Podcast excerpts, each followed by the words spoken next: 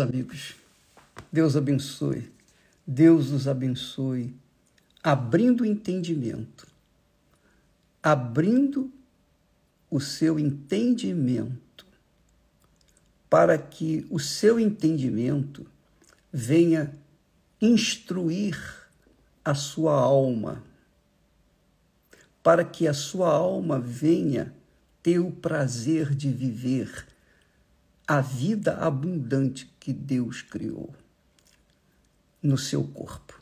Tá bom? Preste atenção. Deus é espírito, quer dizer, Deus é sabedoria. Deus é sabedoria. Deus é conhecimento. Mas ele tem alma. Sabia?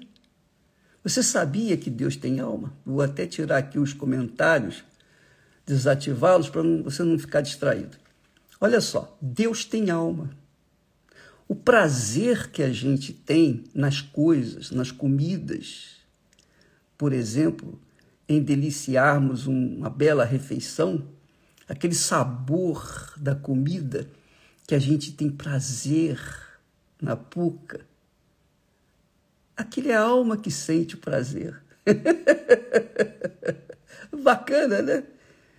O prazer de você estar com a sua família, com o seu marido, a sua esposa, tudo dentro da ordem, da disciplina, da harmonia, de tudo que Deus criou.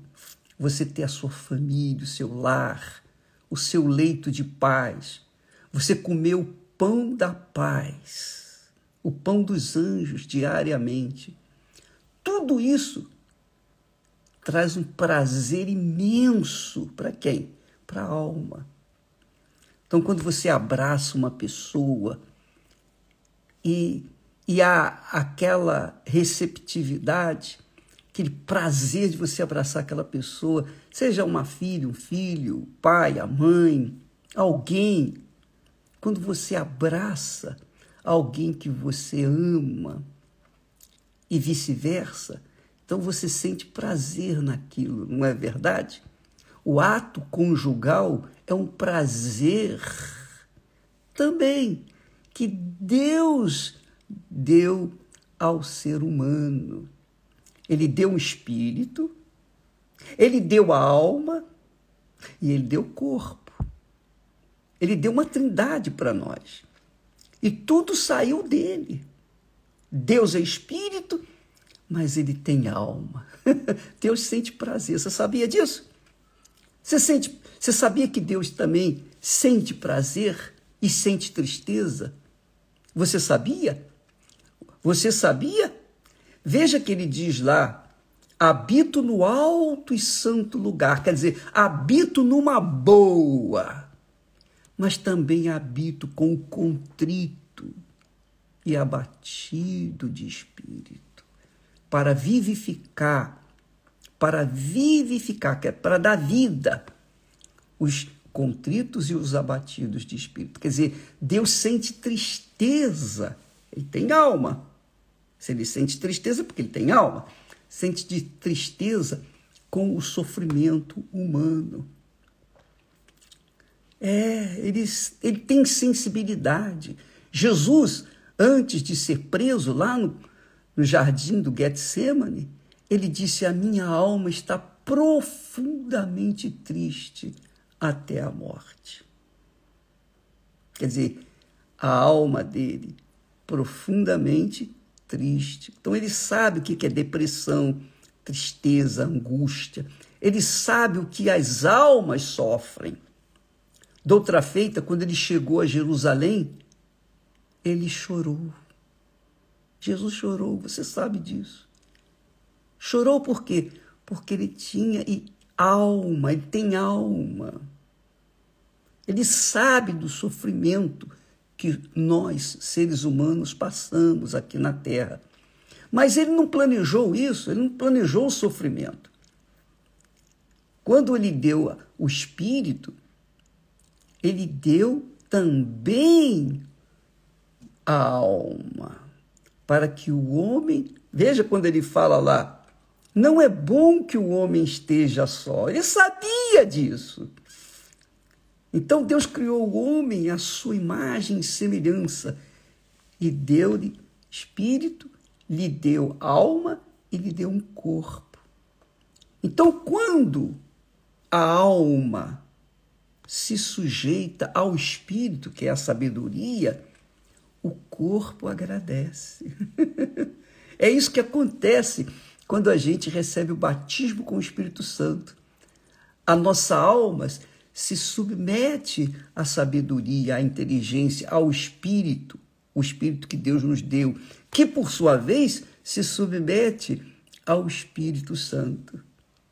E quem que agradece? O corpo, no prazer. Mas veja, ontem nós falávamos sobre aquela palavra que Deus disse. Deus disse: não há paz para o ímpio. Não há paz para o ímpio.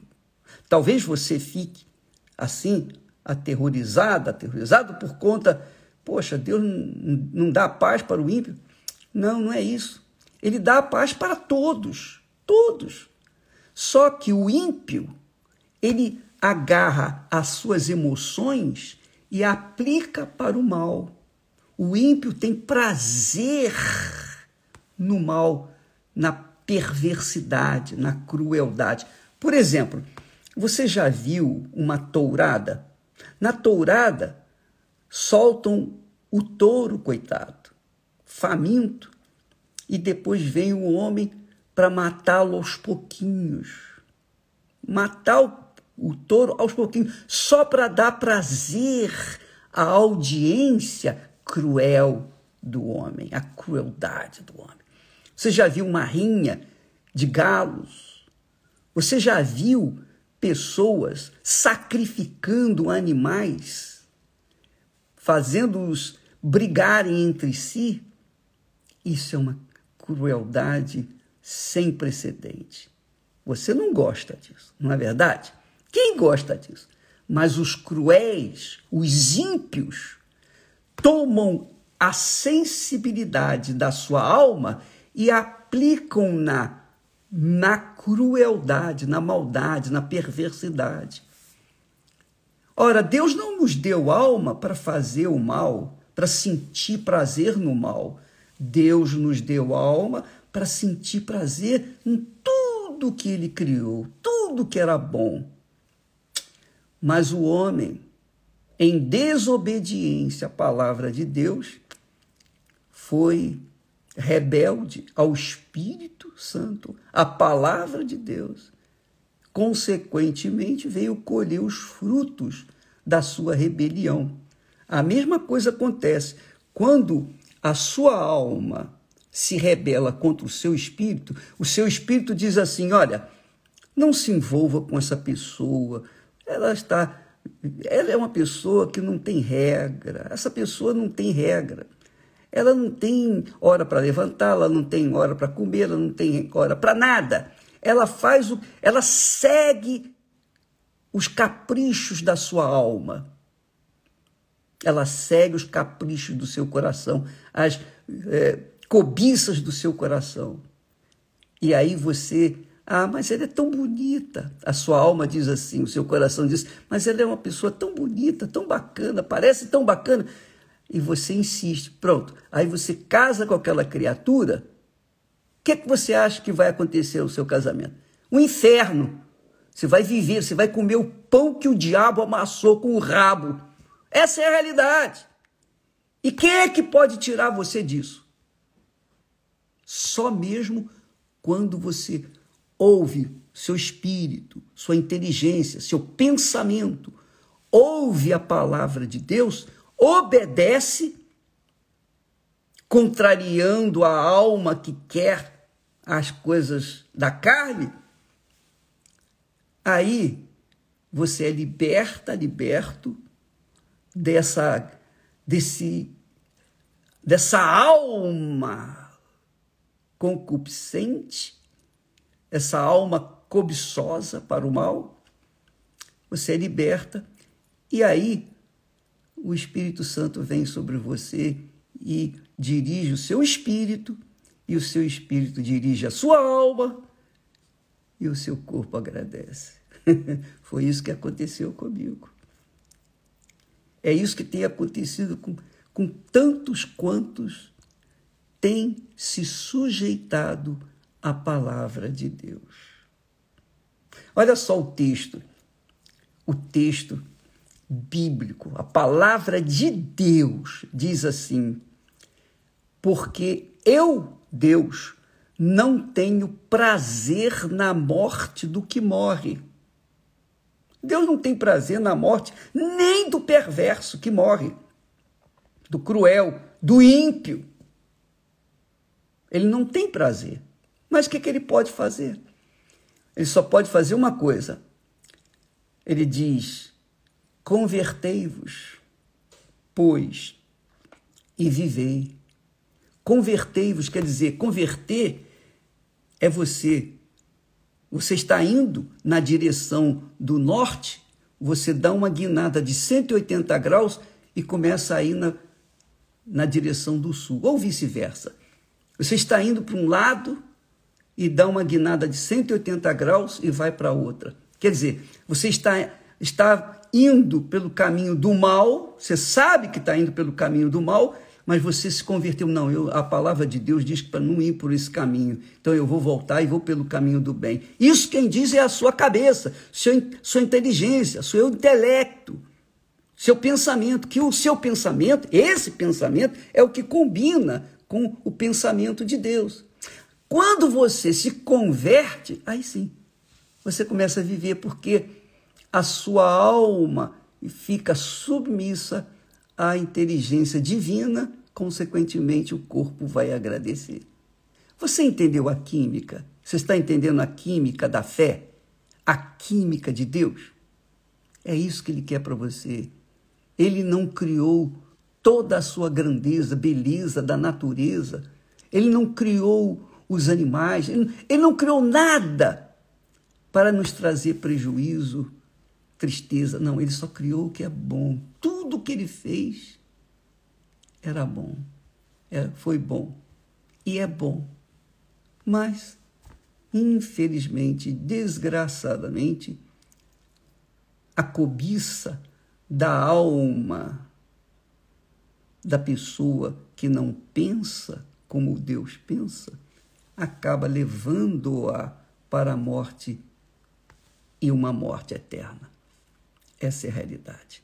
Então, amiga e amigo, pense, medite, raciocine, use o seu pensamento de acordo com os pensamentos de Deus. Não de acordo com os meus pensamentos ou pensamentos da Igreja Universal. Não, use a sua cabeça, o seu pensamento de acordo com os pensamentos das sagradas escrituras, da Bíblia Sagrada. Inclusive, na nossa Bíblia, a Bíblia que a igreja adotou, a fiel, essa Bíblia talvez seja um pouco difícil para você ler, mas nós temos lá os nossos comentários, os nossos comentários que explicam muitas coisas, que vão ajudá-los a entender a palavra de Deus. Leia a Bíblia, amiga e amigo. E ela vai ensinar, vai guiá-la, guiá-lo no caminho da vida. Olha só o que Deus fala aqui em Provérbios. Muito legal isso. Isso é demais. Diz assim, Provérbios. Deixa eu abrir aqui e ler para você. Provérbios, capítulo 18 e versículo 2. Diz assim: Olha que bacana! Olha que coisa magnífica! Diz assim: o tolo, o tolo, tolo é a pessoa que contraria a sabedoria. O tolo é aquele que anda no caminho desse mundo, da carne, dos desejos da carne, dos desejos da alma. Diz assim: o tolo, em outras palavras, vou falar um, um português mais claro, o burro. pessoa burra ou estúpida não tem prazer na sabedoria. Você sabia disso? Está aqui. O tolo não tem prazer na sabedoria. O que é a sabedoria? É a palavra de Deus. Só a palavra de Deus é sabedoria. A palavra do mundo, do homem, não é nada. Somente a palavra de Deus é sábia. O tolo não tem prazer na leitura da palavra de Deus. É isso aí. Mas só em que se manifeste aquilo que agrada o seu coração. Coração é alma. Coração é o símbolo da alma. O tolo não tem prazer na sabedoria, ou melhor, o burro não tem prazer na sabedoria, mas só em que se manifeste aquilo que agrada a sua alma, o seu coração. É por isso que esse mundo está uma peste, é por isso que esse mundo está de cabeça para baixo, é por isso que muitos são chamados, mas poucos escolhidos, porque as pessoas não querem usar a sua inteligência que Deus lhes deu infelizmente. Eu penso e espero que você tenha entendido essa mensagem. Ouça várias vezes para cair a ficha. E você, por si própria, por si próprio, venha ter o entendimento, o discernimento de saber escolher o caminho que você deve seguir para que você possa ter o prazer de tudo que Deus criou. Aleluia. Graças a Deus. Esta semana continuamos na campanha em favor da alma. Se você está sofrendo e quer ajuda, qualquer igreja universal do Reino de Deus estará lá gente, obreiras, obreiros, pastores, auxiliares que estarão ajudando, auxiliando você. Qualquer hora, do dia ou da noite do dia. À noite é no rádio, na televisão e tal. Quer dizer, 24 horas por dia estamos ininterruptamente levando a palavra de sabedoria para as pessoas que, infelizmente, estão vivendo na tolice da vida. Deus abençoe e até amanhã, em nome do Senhor Jesus. Amém.